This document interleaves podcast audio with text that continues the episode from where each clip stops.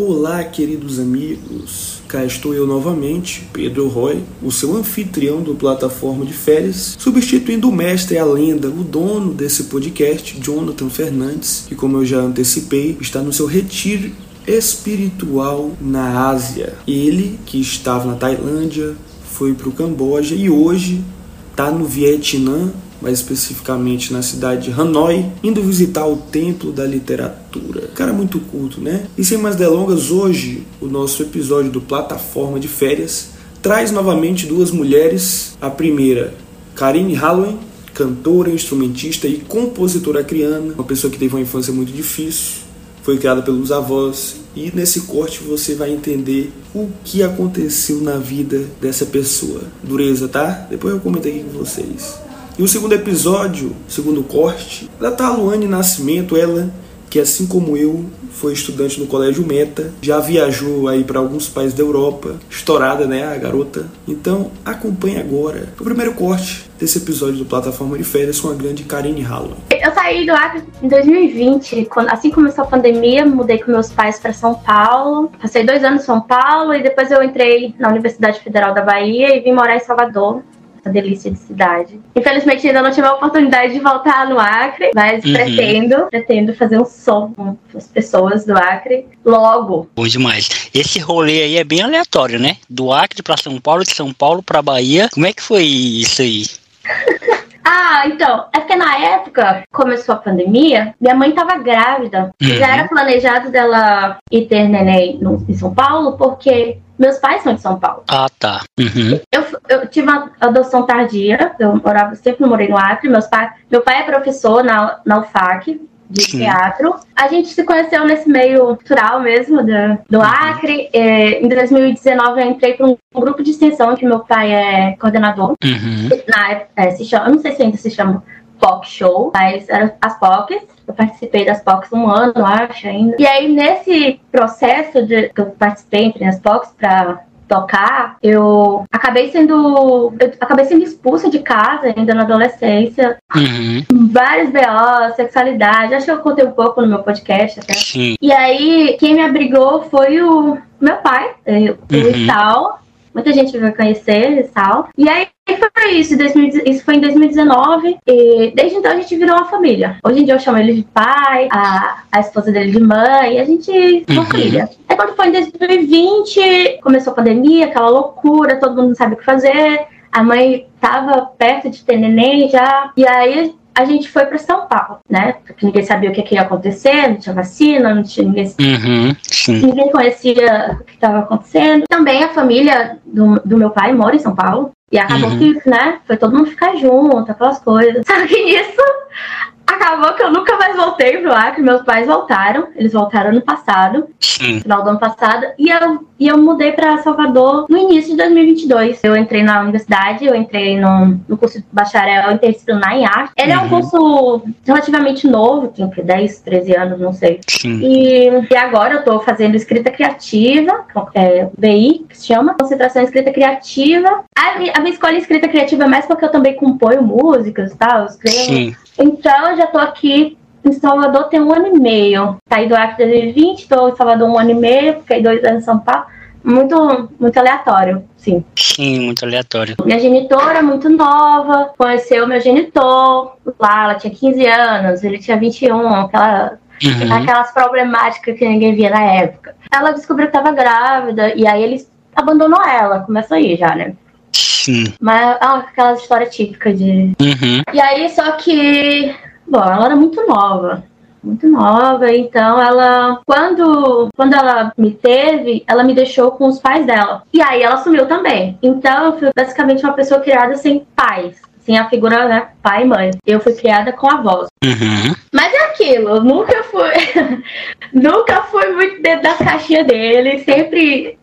É porque eu sentia a falta, né? Porque da escola, todo mundo tinha pai, todo mundo tinha mãe, todo mundo tinha alguém para buscar o boletim, para ir buscar na escola. Tipo, até um certo tempo eu tive, né? Porque não dava para me mandar com cinco anos uhum. sozinha. Mas depois disso, não tive mais. Então, eu costumo dizer que a, tanto a literatura quanto a música, ela me salvou muito de uma realidade. Poderia ter sido muito diferente. Sim. Porque, porque eu cresci em uma família pobre, a gente não tinha muitas coisas uhum. mesmo. Então, que, o que me tira dessa realidade, que todo mundo achava que iria se repetir pelo fato de ah, não, a mãe dela engravidou cedo, então ela vai engravidar cedo também. A mãe dela teve problemas com drogas a vida toda, ela vai ter também, porque é aquilo, né? Foram traçando a minha vida uhum. do jeito Sim. que com o pião que saiu, sei lá de onde, da cabeça dele, voz uhum. da cabeça. Eu sempre li livros, então eu fazia algumas anotações do livro, eu grifava. E aí eu tenho um, uma prima que ela ficou com esses livros. Aí, hora ou outra, ela envia uma mensagem, uma foto, falando, velho, você era muito depressivo. Ninguém via isso. e tipo, mas, mas hoje em dia eu vejo muito como a falta mesmo, né? A falta do, do afeto, uhum. do carinho, que apesar de ter tido um pouco, né, da, dos avós, aquilo tudo, mas faltava, ainda que era a figura materna, paterna, que todo mundo tinha menos eu, e eu me sentia muito esquisita por isso. E aí tá, fui crescendo. Ah, detalhe, né? Família cristã. É um saco. Era um saco. Não sei se eu posso dizer isso, mas. Pode sim, uh, você pode dizer tudo. Mas uh, era um saco, assim. Eu era obrigada mesmo a ir pra igreja. Acho que eu fui uh, obrigada até os 14, 15. Foi quando eu comecei a conhecer muitas coisas, né? Eu entrei no ensino médio. Mas no final ali do. Quando sabe que você vai chegando no nono ano, já tá naquelas preparatórias de entrar no ensino médio?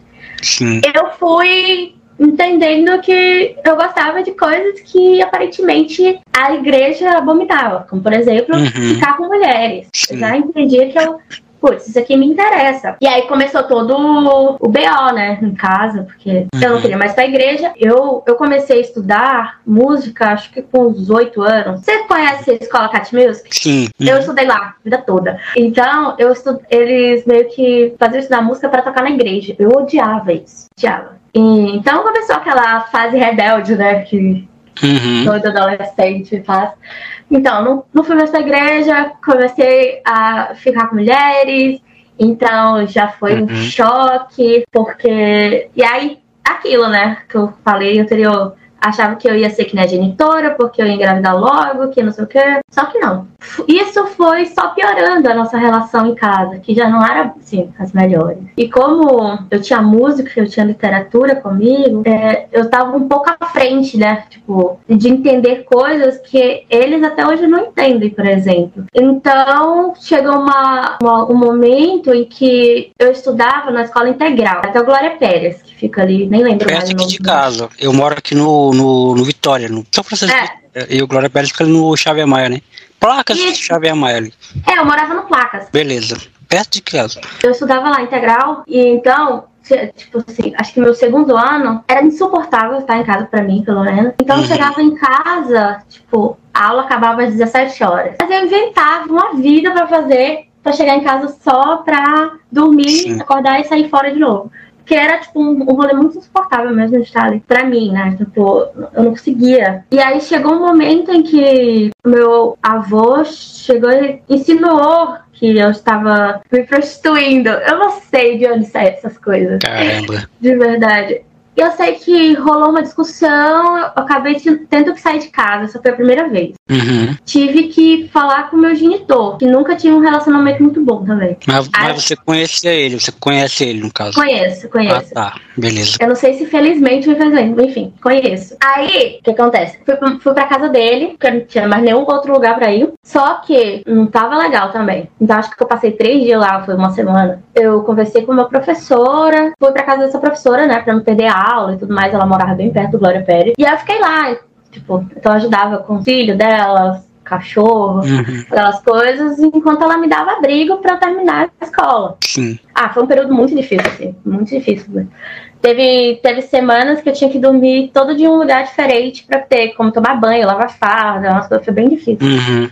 Eu acho que eu passei, cheguei a passar um mês na casa dela, mas eu precisei sair, né? Porque ela já não tinha mais desculpa para a família dela. Tipo, eu era menor de idade, aquelas coisas. Eu acabei voltando para casa desses avós. Eu não tinha para onde ir. Tipo, Verdade, não tinha. Era isso ou morar na rua, né? Exato. Mas quando eu voltei já foi super diferente, né? Eu tinha, eu tinha o quê? 16 anos, eu acho. Então eu já tinha uhum. mais autonomia, assim, entre muitas aspas. Uhum. Então eu não tinha mais essa discussão sobre ir pra igreja, não tinha mais discussão várias discussões. Isso aí passou um ano disso, cheguei no meu terceiro ano, com muita luta, porque era muito difícil conciliar esse estresse na família com uhum. estudar o dia inteiro e ter que lidar, e dar conta e, ainda, ainda ter que ouvir dentro da escola de que eu não queria nada com a vida, que, que eu não tinha assim, forças para estar dentro de sala de aula, né? Porque era muito Imagina. difícil Uhum. Acabou que aconteceu um evento em casa. E assim, não, não é novidade para ninguém que eu fumo. Eu fumo desde os 15 anos. Aí uhum. teve uma discussão exatamente por isso. E também, de novo, a sexualidade, aquelas coisas. E aí chegou, o, o vô chegou a falar assim: eu não quero outra. Eu não vou falar o nome da minha genitora, mas ela falou: não quero outra fulana igual que dentro de casa pode pegar suas coisas e ir embora. Sim. Aí eu, poxa, tá, tá bom. Aí nisso, eu não saí de imediato, porque era tipo 10, 11 da noite. O que, que eu ia fazer? Fui dormir, no outro dia eu tive ensaio, porque eu já tava participando das POCs. Uhum. Aí eu uhum. cheguei na, nas POCs e falei, acho que tava terminando o ensaio, aí eu falei, então, gente, eu fui expulsa de casa, assim, não sei o que fazer. Uhum. Assim, de cara, ninguém sabia como me ajudar também, né? Porque como o que, que você vai fazer com uma pessoa que, é. que foi expulsa? Na época eu, ia, eu, já, eu ia fazer. Já tinha 17 anos, ia fazer 18. E aí, tipo, uns dois dias depois, o meu pai, Sal, mandou uma mensagem no, no Instagram falando que. Falando assim, né? Ah, então, falei com minha esposa, tem um quarto sobrando aqui em casa, você pode vir ficar aqui uns dias. Uhum. Ah, beleza, tô precisando mesmo, porque eles já estão. E aí, vai sair não? Então, horrível. Sim. E aí, foi, era pra passar um final de semana, passei uma semana, e aí passou um mês, Agora já faz quatro anos que a gente é uma família e a gente nunca mais se largou. E, tipo, ah, meus pais são tipo, o grande amor da minha vida, assim, de fato. O Sim. pai tal e a mãe Kátia são. Nossa, eu nem sei. Tipo, tenho palavras de descrever quem são essas pessoas na minha vida, porque uhum. eu não sei literalmente onde eu estaria hoje em dia se não fosse três, três coisas, né? Tipo, literatura, música e meus pais, que, tipo, nossa, eles são, tipo, eu amo meus pais e, e, o que eles fizeram por mim. Não é qualquer pessoa que tem coragem de, de, de repente, dar, dar abrigo a uma pessoa que nem se conhece direito, falta pouquíssimo tempo que eu tinha entrado nas pós, uhum. e eu já ia fazer 18 anos, né? Então, faltava um mês, assim, pra eu fazer 18 anos. E eu fui super acolhida. Eu acho que é a primeira vez na vida que eu me senti amada, assim, pela figura, né, materna, paterna. Então foi incrível é, e tem sido incrível partilhar a vida com meus pais. E eu ganhei irmãs também depois que eu fui morar com eles. Eu já tinha tá. irmãos é, biológicos, mas eu ganhei essas irmãs são, tipo, o amor da minha vida também. E que, nossa, eu sinto muita saudade. Eu quero muito no Acre, principalmente para ver minha, minha família. Mas também, e aí foi isso que aconteceu. Essa foi um resumo, assim, bem breve, mas um pouco demorado, da minha vida em Lacre. Sim. Quando eu entrei no ensino médio, eu comecei a ficar com uma pessoa. É, é a menina na época. Começou os boatos, né? Porque, é, assim, placas ali. Que todo mundo se conhece. Só que eu sempre muito. Não, não, não, às vezes eu não raciocino muito. Aí eu não era assumida, tipo, pra família, eu era assumida para meus colegas de sala, assim. E, mas eu não tava nem aí. Eu ficava, andava de mão dada, ia pra casa com, com ela e tal. E, e todo mundo via, né? Só que eu tava, como eu tava muito focada em mim, na minha vida, não dos outros, como deveria ser, aí começou a rolar os boatos dentro da igreja. aí eu só, eu só, eu sei que eu vi ele de relance, assim, sabe? Eu reconheci o carro, mas eu também me falei, ficando noiada, porque nada a ver. Por que, que ele estaria aqui? Só que sim, era ele. tipo, sabe o interessante? A, a, filha dele escutou o meu podcast e veio falar comigo. Ela falou, na verdade, eu falei assim, ó, oh, vi o link pra ela, falei, acabei de falar do teu pai aqui, é, porque eu sempre fui bastante próxima dela, né? Pelo menos na época que eu frequentava. Aí ela, meu Deus, eu não sabia disso e tal. Eu falei, deve, deve estar aí no bairro, na igreja, que eu sou um monstro, né? Que eu que larguei a minha família e que não sei o que. Ela falou, exatamente. Todo mundo acha que você só largou e foi embora, deu as costas para quem criou aquelas coisas. E eu fiquei interessante, porque não foi bem assim, seu pai fez isso, isso e aquilo. Ela falou, velho, eu não fazia ideia. Não fazia ideia que isso tinha acontecido, que não sei o quê. E ela é lésbica. Eu, tipo, a volta. A, eu, eu ri tanto nesse dia. Eu ri de nervoso, na verdade, né? Porque conhecendo. E ela disse que tentou várias vezes, assim, se assumir.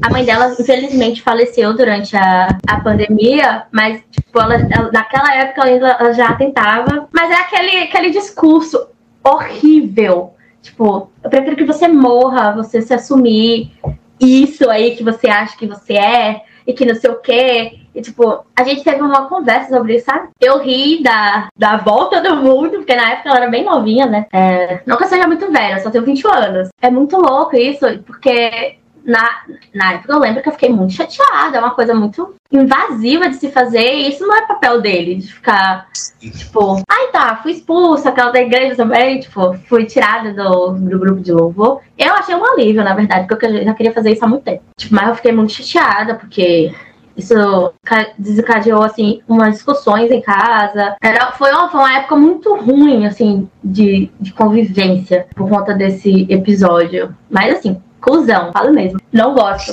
E, e eu frequentava a casa deles, né? Tipo, até, até perguntei. Ah, será que eles, tipo, ele falou alguma coisa que era influência? Porque tem isso, né? Ah, que fulano tal.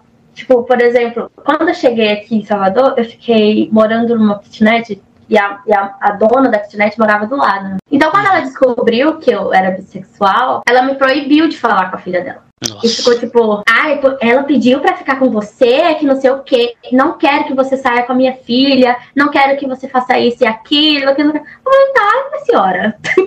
ok. A menina era, tinha o quê, 17 anos, eu falei, não faz diferença pra mim, tá bom, tá tudo bem. Uh, mas, então, tipo, ah, foi muito escroto da parte dele, a, a, a forma como ele se meteu, né? Era uma, uma coisa para resolver entre eu. Acho que não tinha nem o que resolver, na verdade.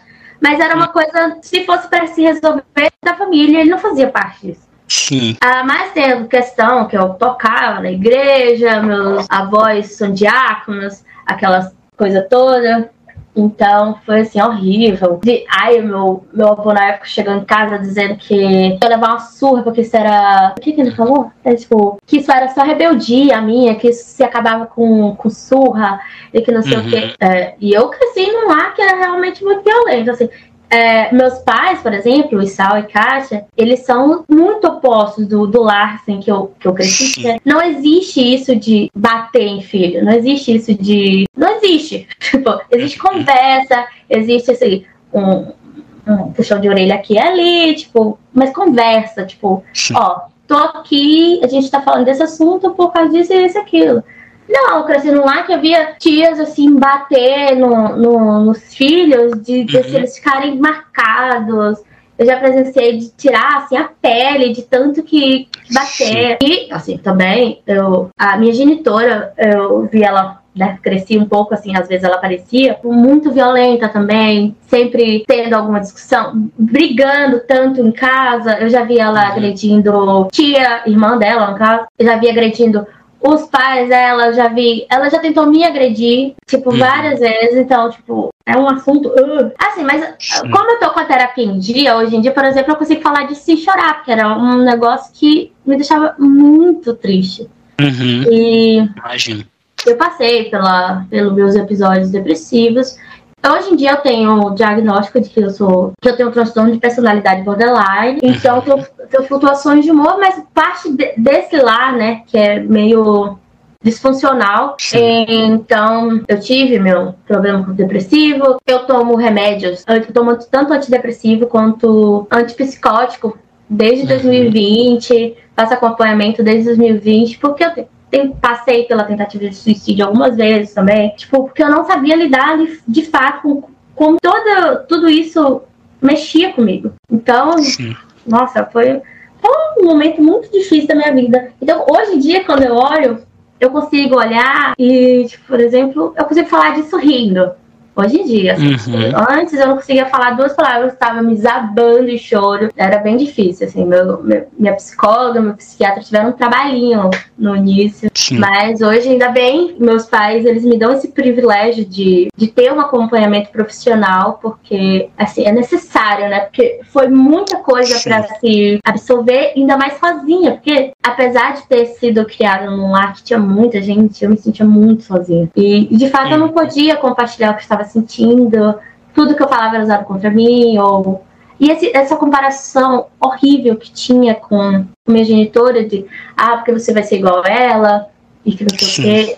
Aliás, a minha genitora foi uma pessoa que sofreu muito dentro dessa família, porque aquilo é muito pobre, então ela não tem os mesmos, não teve, na, pelo menos na minha idade, o mesmo privilégio de ter um acompanhamento profissional. Uhum. Não teve um apoio, um, um, um colo familiar, nada disso. Então, ela, ela foi moradora de rua, por exemplo, por muitos anos. Sim. Ela, ela deve estar sobra, acho que uns 10 anos quase, ou, já passou também.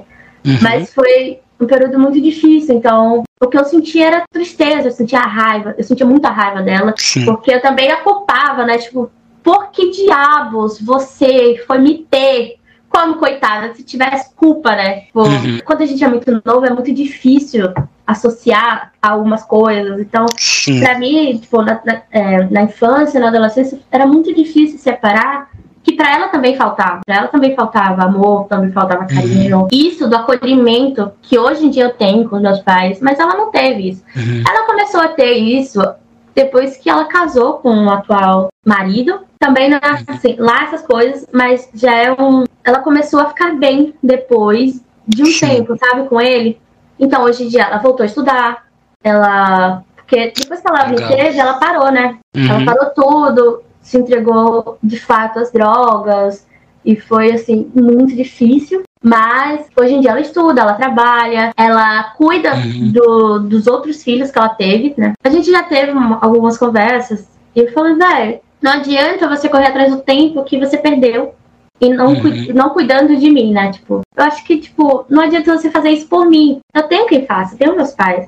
Tá tudo certo. Mas tem duas crianças que ainda moram naquele lá que elas precisam. Então, assim, uhum. ela tem pegado todo esse tempo que ela tem tido, toda essa mudança na vida dela mesmo e sobriedade para cuidar dos, dos meus irmãos biológicos. Uhum. E, e hoje em dia eu consigo olhar com mais carinho para ela, por exemplo. Sim. Porque eu imagino que não tenha sido fácil também. Eu, uhum. é isso que eu, que eu tento sempre, tento sempre olhar com, com carinho, porque eu vou usar essa palavra também, mas, tipo, eu tive muita sorte de, de ter encontrado essas pessoas, que meu pai, Sim. minha mãe, porque não é a realidade de todo mundo, infelizmente. Uhum. Então, nossa, deve ter sido muito difícil. Hoje em dia eu consigo entender por que, que, que ela foi para as drogas. Porque a droga tem isso, né? De ela te dar uma certa, um certo conforto. Você fica Sim. ali, você tá longe da realidade. Então aquilo te traz conforto, te traz uma sensação de bem-estar e alívio que a realidade não estava trazendo. Então, é, é bem complicado, na verdade. Uhum.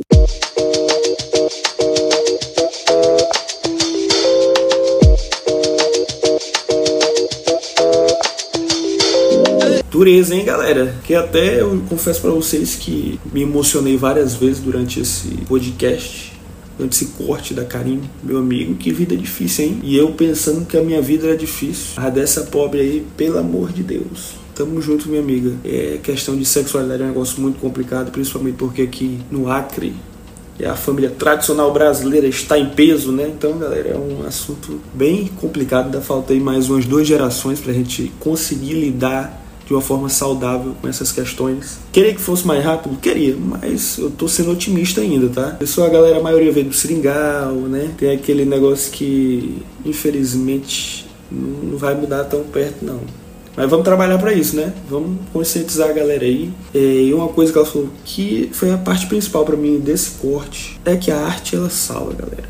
E ela salva mesmo, independente do, do problema que você esteja passando, seja um problema muito difícil, seja um problema leve, né? Até porque, dependendo da pessoa, existem níveis de problemas, né? O que é um problema é, leve para mim pode não ser um problema leve pro Jonathan, por exemplo, e vice-versa. A gente vive situações de vida diferentes, tem backgrounds diferentes, então não cabe a nós julgar, né? Embora eu julgue mesmo vários, vários colegas meus e amigos que contam que tem uma vida difícil, sempre que nunca pegou um ônibus na vida. Mas é isso, cara. A arte ela salva. Ela fala muito sobre livros e músicos e o quanto aquilo ajudou ela a escapar de, de, pensamentos ruins. É basicamente um escape da realidade. Eu fico muito feliz por isso que de alguma forma ela tenha se beneficiado, né? Procurado algum refúgio que isso tenha afastado ela de coisas piores, né? Que poderia acontecer com a vida dela como ela relata aí, que todo mundo esperava que ela fosse uma pessoa X e graças a Deus é, ela é uma pessoa Y, né?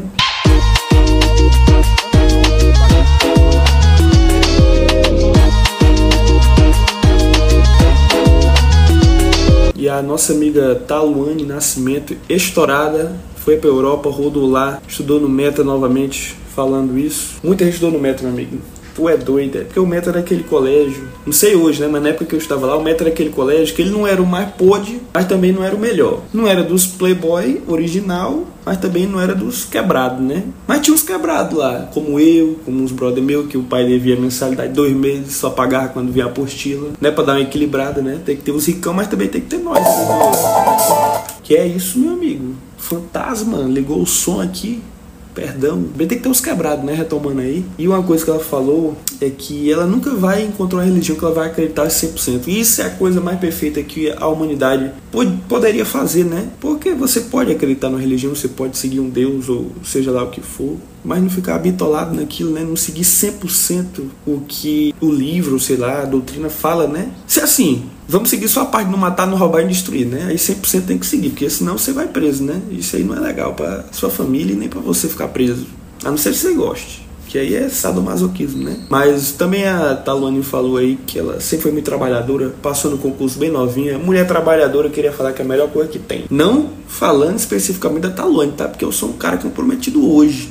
Então não estou falando que a Taluane que é a maravilhosa, né? Tô falando que mulheres no geral que trabalham é a melhor coisa do mundo que tem, né? Não sei porque eu estou explicando aqui, mas é porque eu achei engraçado. E ainda mais se a mulher andar de bis, parafraseando meu amigo Giovanni, cara, a mulher que é trabalhadora e anda de bis, ela mostra que ela tem uma responsabilidade, uma força que as outras mulheres não têm, tá? Queria aqui já generalizar. Graças a Deus as mulheres trabalham e têm bis. Essas aí pode casar que é certeza total. Até chifre é difícil o cara pegar. Mesmo o cara sendo ruim. E eu sou uhum. católica, mas eu sempre questionei muito, assim, sabe? Tudo. É, desde a minha infância, tipo, eu era uma garota super calada, mas eu, tipo, a minha mente ali tava refletindo e questionando muita coisa, sabe? Eu uhum. cresci assim, e isso me fez, de certa forma, ter várias crises é, existenciais, tipo assim, porque, tipo, eu não, não conseguia estar inserida, às vezes, num determinado meio e aceitar tudo que era imposto para mim, porque eu ficava sempre uhum. refletindo acerca, tipo assim, será? Tipo assim, eu ficava refletindo sobre aquilo que era imposto para mim, e, tipo, na igreja eu também faço isso. E às vezes eu tenho um pouco uhum. de dificuldade. Tipo, estou, mas às vezes eu tenho um pouco de dificuldade em aceitar as coisas, porque eu fico refletindo muito e questionando.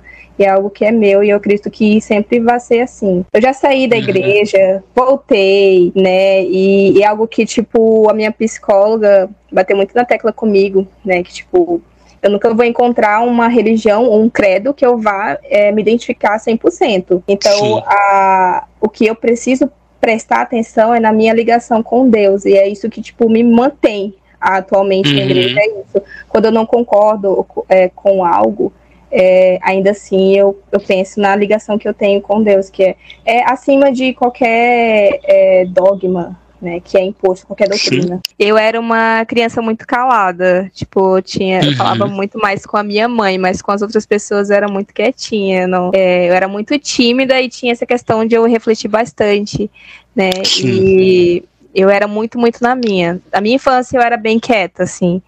É, uhum. Eu estudei a minha infância inteira no Nelton Maia, né, é um colégio que fica até perto uhum. da minha uhum. casa, no bosque. E uhum. na minha adolescência, tipo, eu estudei até a, na minha infância e início ali, na minha pré-adolescência lá. E aí, quando uhum. foi ali a continuação da minha adolescência, né, eu fui, passei um ano no, no, no SERB, em 2011. E aí, ali 2012, 2013, né, eu finalizei meu ensino médio no Colégio Meta. Já na, tipo, na minha, tipo, teve um, um, uma diferença muito grande, assim, questão de, de comportamento social mesmo. É, como eu coloquei, tipo, na minha infância eu era super quietinha, super calada, super tímida, mas uhum. na minha uhum. adolescência eu já, tipo, era uma pessoa bem mais sociável, eu gostava de falar bastante, de me apresentar em público, né, enquanto alguns colegas meus, tipo, fugiam de apresentação, tipo, de seminário, eu adorava, tipo, quando tinha seminário, eu ficava, uhum. meu Deus. Era, tipo, o meu, eh, na minha cabeça, era o meu momento, assim, sabe? Tipo, de me comunicar com outras pessoas. Sim, muito de brilhar. Era o meu momento de brilhar. tipo assim, ter todo mundo ali olhando pra mim, sabe? Nossa, adorava uhum, demais. Sim, eu nunca gostei, cara, de, tipo assim, de. Eu nunca gostei de ser protagonista, sabe? A ideia de ser protagonista. Ah, eu sempre tipo, gostei. É, sempre me cal... Não, tipo, na verdade não é que eu sempre gostei, né? Eu comecei a gostar na minha adolescência. Eu me considerava uma pessoa, tipo, popular, tipo, na adolescência, né? É, uhum. Me conectava com várias pessoas, mas eu era muito nerdona, tipo, eu me considerava bem nerd, tipo, então, assim, eu não conseguia, uma vez, tipo, quando eu entrei no, quando eu comecei a estudar no Meta, eu procurei um nicho pra ficar, né? E aí eu fui para três nichos distintos. E num deles foi o pessoal do fundão. Tipo, eu fui para lá e eu me estranhei demais, porque, tipo, a galera super, foi super receptiva comigo, me tratou super bem e tal. Mas aí, tipo, teve uma hora, um momento, que um professor pediu para fazer uma tarefa durante a aula. E aí, tipo, eu comecei a fazer, achei natu natural, né? Ele pediu para fazer, eu comecei a fazer. E aí um colega meu me questionou, olhou pra mim e falou assim, uai, sério que você tá fazendo a tarefa que o professor pediu? Aí eu fiquei, uai, mas não era pra fazer? Aí eu fiquei, não, não é pra mim, não dá, tipo, eu sou nerd, tenho que procurar ali o meu grupo, né? Enfim, mas aí, tipo, e nesse, nessa sala que eu, que eu entrei, né, que eu comecei a estudar, tinha lá o grupo do fundão, tinha as uhum. patricinhas, né, que a galera meio que de fora é, dava essa nomenclatura. Tinha os CDFs, que eu me dava super uhum. bem com eles. Tinha a, os meninos ali do, do game, dos games, né, e tinha um outro nicho que era só dos meninos. Também era do fundão, mas era tipo um grupo só dos meninos. E aí uhum. eu tentei ainda ir pro fundão, tentei ficar no grupo das patricinhas, e aí uhum. tentei também ir pro grupo ali dos, do, dos meninos do game, não, não me identifiquei. e aí, no fim, acabei ficando com, a, com o grupinho, com o grupo das meninas, das, patri, das, patricinhas, das patricinhas. Não, mas, mas, depois eu fiquei, mas depois eu fiquei me questionando por que, que eu não fui pro grupo dos CDFs, porque era o que eu mais me conectava. Porque eu era CDF. Uhum. Sim, você terminou a faculdade e aí depois disso você foi fazer o que na vida? Então, tipo, quando eu terminei a faculdade foi ali no período de pandemia né? Então fiquei. É, inclusive, tipo, é, foi tudo online, sabe? Questão de colocação uhum. de grau, foi online, tipo assim, não foi presencial. Tipo, né? Eu tava naquela expectativa de tipo, ser presencial e tal, não, não deu, não rolou, foi, foi online, mas foi, foi assim, um, foi um período difícil na real. Porque Sim. tinha a questão da pandemia, que, né, que, tipo, é, socialmente falando, socialmente e no quesito nacional, internacional, tava aquela comoção, né? Uhum. Tipo, de uhum. tudo que estava acontecendo. E isso me afetou na época muito. Aí tinha também, teve. É, minha avó faleceu no período também de Covid. Então, Nossa. tipo, isso me afetou também, afetou toda a minha família. Então, assim, eu entrei em luto pela minha avó entrei em luto pelo curso também, que, tipo, eu fiquei meio desnorteada. Então, assim, foi um período, assim, bem complicado quando eu terminei a faculdade. E eu acho que isso também afetou muito na questão de, tipo, de eu não ter ingressado e ter, sei lá, na, na época, né, tipo, e ter ficado, tipo, será... Tipo, porque eu fiquei real, eu fiquei pensando assim, será que é realmente aquilo que eu queria fazer pra minha vida, assim? Uhum. Mas aí, tipo, depois, com terapia e tal, eu fui vendo que, que tipo, pô, eu realmente tinha entrado em luto, né, por tudo que tinha acontecido e eu precisava processar tudo também. Mas, tipo, se eu, é, a minha vida, tipo, no quesito laboral, ela é, sei lá, tipo, tem muito essa questão da, da área de comércio, de empresa, porque a minha família, ela tem uma trajetória, né, no comércio. Né? Minha avó, ela saiu de Boca do Acre, saiu do Seringal, né, para vir para cá, para Rio Branco, né, em busca de uma vida melhor e tal, e já começou a abrir um barzinho, enfim, ela teve várias coisas. Ela e depois com a minha mãe também, né, tiveram açougue, loja, restaurante, muita uhum. coisa. Então isso isso também, tipo assim, é, fez com que eu olhasse muito para essa área do comércio, a, a, área empresarial também. E então eu atuei, eu trabalhei já com a, com a minha mãe, né, com a minha avó, né? Uhum. Inclusive, tipo, você perguntou o que, que eu fiz, né, quando eu terminei o curso, mas eu vou falar um pouco da minha trajetória aí nesse quesito laboral. Fica à vontade. No ensino médio ainda, acho que eu tinha uns 17 anos, é, eu já pensava em, tipo, ter a minha própria, minha própria renda, Uhum. Né? E era algo que a minha mãe batia muito na tecla, tipo assim, de tipo, eu ter autonomia, sabe? Ela Sim. queria muito que eu tivesse autonomia, que eu tivesse é, que eu não dependesse de ninguém financeiramente falando. Uhum. Com 17 anos, eu fiz o primeiro, com, primeiro concurso público, e na época também, né, além de ser uma questão que ficou no meu inconsciente, né, pela, por ser algo que a minha mãe passou para mim, né, questão uhum. de educação, também tem aquilo que, tipo, eu falei que eu queria ter feito faculdade fora, né, e na época minha mãe não estava uhum. podendo me dar aporte financeiro, então eu pensei assim, ah, eu vou fazer um concurso público, vou juntar dinheiro e depois vão me mandar. E aí uhum. foi quando eu comecei a, a fiz o primeiro concurso público e já passei, né?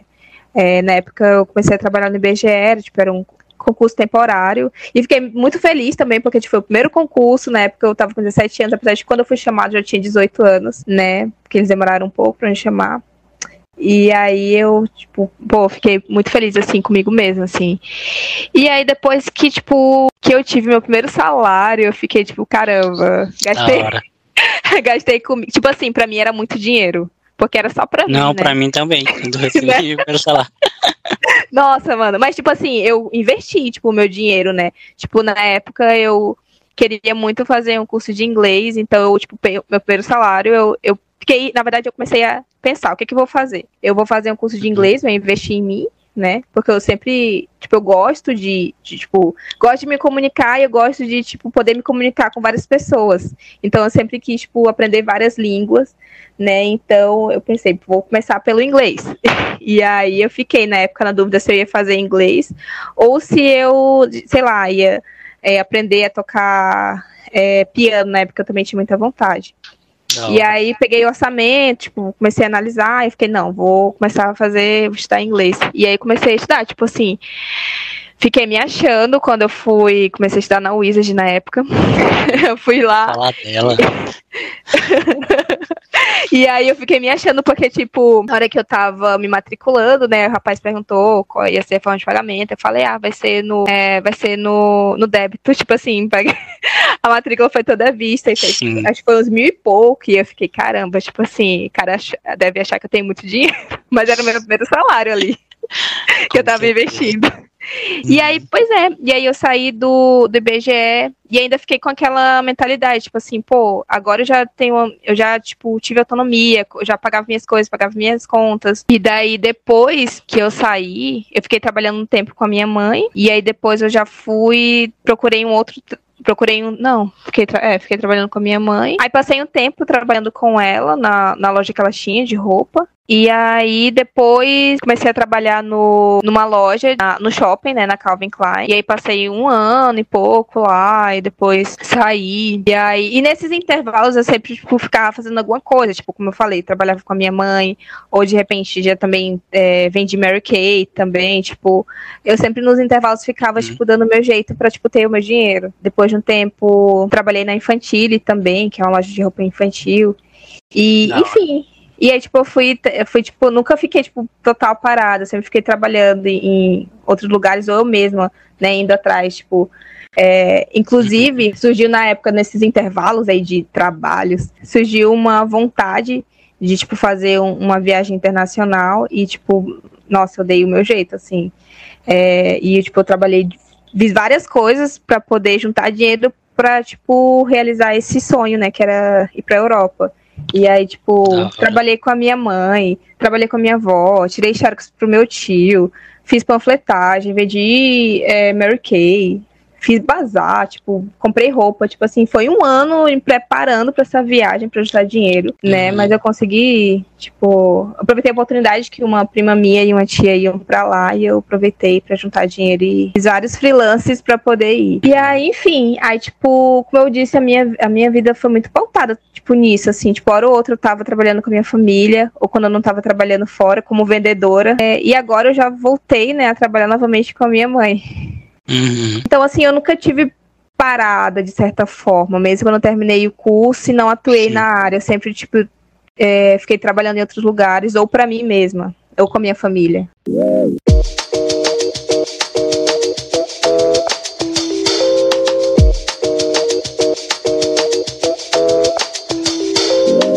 Eu tô muito feliz por esse, mais esse episódio do Plataforma de Férias. Essa parte da religião ainda tá longe, principalmente porque o importante é estar bem com Deus, meu amigo, independente do seu Deus. Faça o bem ao próximo, esteja de bem com Deus, dê aquela horadinha ali para conversar, para desabafar. E outra coisa que eu queria falar também, esse podcast do, do Jonathan é o campeão em pessoas que vão no psicólogo. Isso ninguém fala aqui, entendeu? Todo mundo que ele mandou os cortes para mim já foi no psicólogo. Então quer dizer que a galera tem uma condição de vida boa, né? Porque ir no psicólogo não é barato. Não é barato. E se você tem plano de saúde, também não é barato ter plano de saúde. Que galera, parabéns para a galera do podcast do Junta que está cuidando da saúde mental. Isso é algo que eu queria falar aqui. Muito obrigado. Mais um episódio do Plataforma de Férias comigo, seu anfitrião Pedro Roy. Uma boa noite, uma boa tarde, um bom dia para todos vocês que estão escutando isso aqui, tá bom? Deus é bom, bom demais. Show Satanás.